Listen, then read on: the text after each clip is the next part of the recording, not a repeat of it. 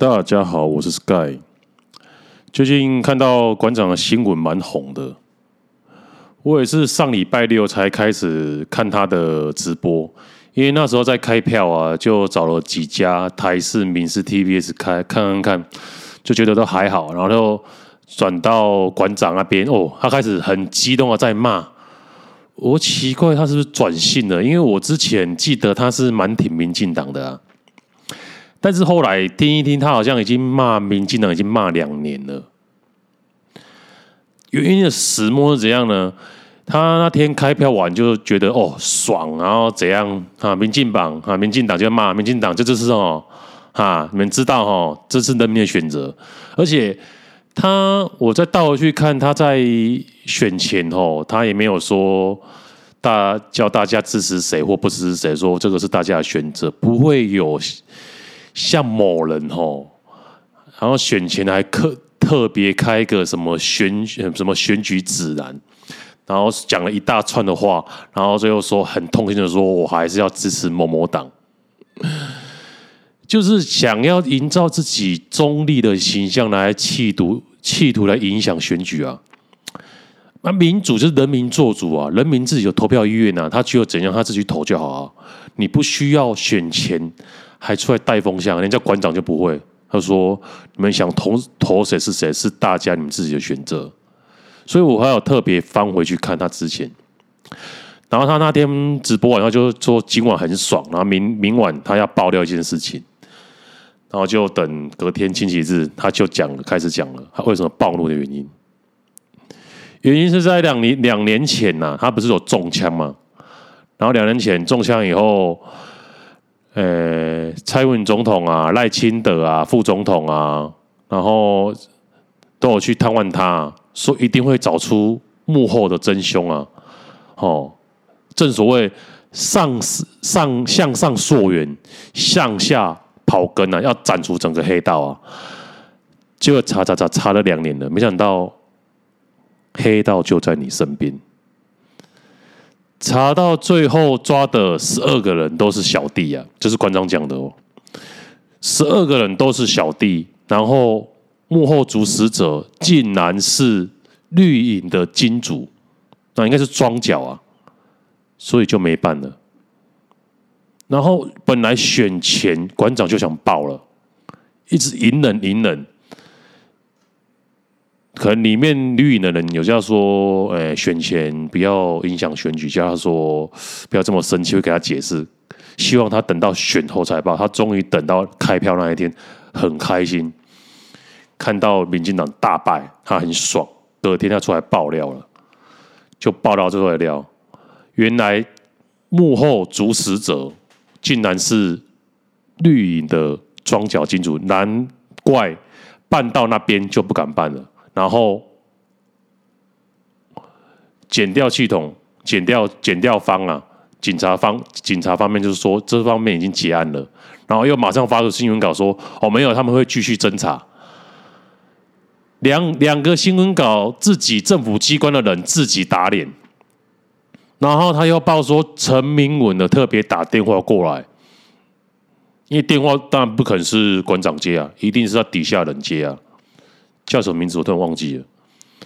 他讲讲说，叫他馆长说不要，叫他馆长说误会，说他不是黑道啦，然后叫馆长不要用网络的声量，他声量不如他，希望说，哎，馆长不要这样啊。啊，结果陈明文还去上馆长的节目，然后承诺馆长说要修法，要抓住这些黑道。结果呢？法案现在那些法案对人民有利的法案，黑道惩治条例类似我不知道什么什么什么法案呢？说还躺在立院，然后有关于他民进党的呢，什么换脸法，什么总统什么总统的，他是讲是总统的私房钱那些法案，就是总统私房钱不需要公布给大家知道，秒过，然后。黄国昌今天还上节目说外监条例修改放宽，他本来要把它缩紧，他在当立委是把它缩紧啊，所以他当立委的时候，那个法案，民进党提出那个法案没有过，要放宽的没过。结果黄国昌一当没当立委以后，二零二零哎，二零二零吗？对，二零二零新国会新气象嘛，绿营过半嘛，那个放宽的条例，外衣间条例花了两个月秒过。原因是什么呢？黄国昌节目讲，原因就是为了让绿营在南部的一个大庄脚可以把它送到外间外役间，因为外役间是条件很严苛的，比如说有一些伤老病残啊，或者怎样，而且外界好处是说待遇比较好，而且他那边坐一天的牢可以抵两天。所以你可能判个七年，你做个三年半，啊，又加上一些假释没有，其实你做没几年你就出来了。原因是什么？就是黄国昌讲的啊，都是他们民进党啊，敢不能说民进党绿营后面黑道的把持，他都是他们的大庄脚啊。啊，如果没有这些庄脚的话，拱定他们的基本盘，拱定他们选票，他们怎么可能还继续执政呢？所以他们当然是费尽心力修法，先讨好他们这些庄脚，巩固他们选票。基本盘巩固完以后，再想办法修法来拉拢中间选民。结果他到现在整整六年了，修什么法？什么没过？囤房税也没过，平均地权条例。也没过，所有有利连亲人的都没过，所以洪国昌跟馆长就说明年要上凯道，就是要把终止终结黑金政治啊！几年前他们俩也是他也是黄国昌一号馆长一起上凯道把红美就是中天拉下，结果现在只剩下。中天在报道他们，在网络上报道他们的这些翻出来这些黑金的消息，就很可笑。他们把中天从电视台拉下来，中天现在只是在网络上播报他们，因为一些绿营的电视台都不报他们所讲的一些这些所谓的内幕啊，然后。黄国昌，我看那时候蛮也蛮觉得对不起馆长的，说那时候把他拖下水，他也不知道会这样啊，造成一个这么更巨大的猛兽啊。原本是要把中国的势力中天赶出台湾，结果造成绿营的媒体全面的垄断。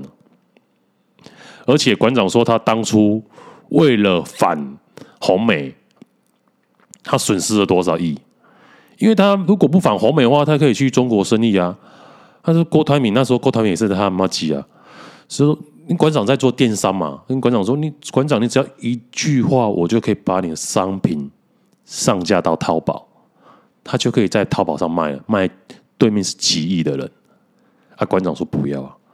这是我今天敬佩他的、敬佩馆长的地方啊！对对，因为馆长做到，我不敢。做不到的事情，我是馆长的话，我当然是对面赚了好几亿啊。如果我是政府高层的话，我也是贪污啊，这是人性啊。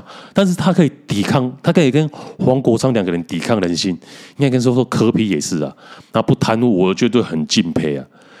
因为我这个这个是违反人性，我在那个位置，我一定也是也做同样的事情啊。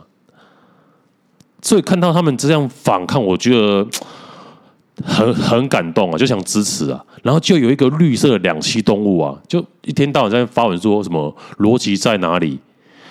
说他只不是只不过在直播上说，如果要处理政治圈的黑金问题，就不要忘记国民党与中南部许多无党籍政治人物本身也有黑道或或者是黑道地方势力高度连结的事实，不应该变成拿黑金反黑金的主题。变成反民进党的运动，然后结果一群人说，我不准馆长为自己受害的权益发声。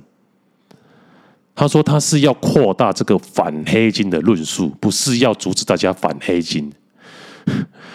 他的他每次就是这样啊，只要人家说民进党不好，他就会把国民党拉下水啊。我就回复就说，人家是身中三枪哎，总统、立法委员都上节目说一定会抓出真凶，会修法，结果呢，表面笑嘻嘻，结果说后面黑道是自己人，最后。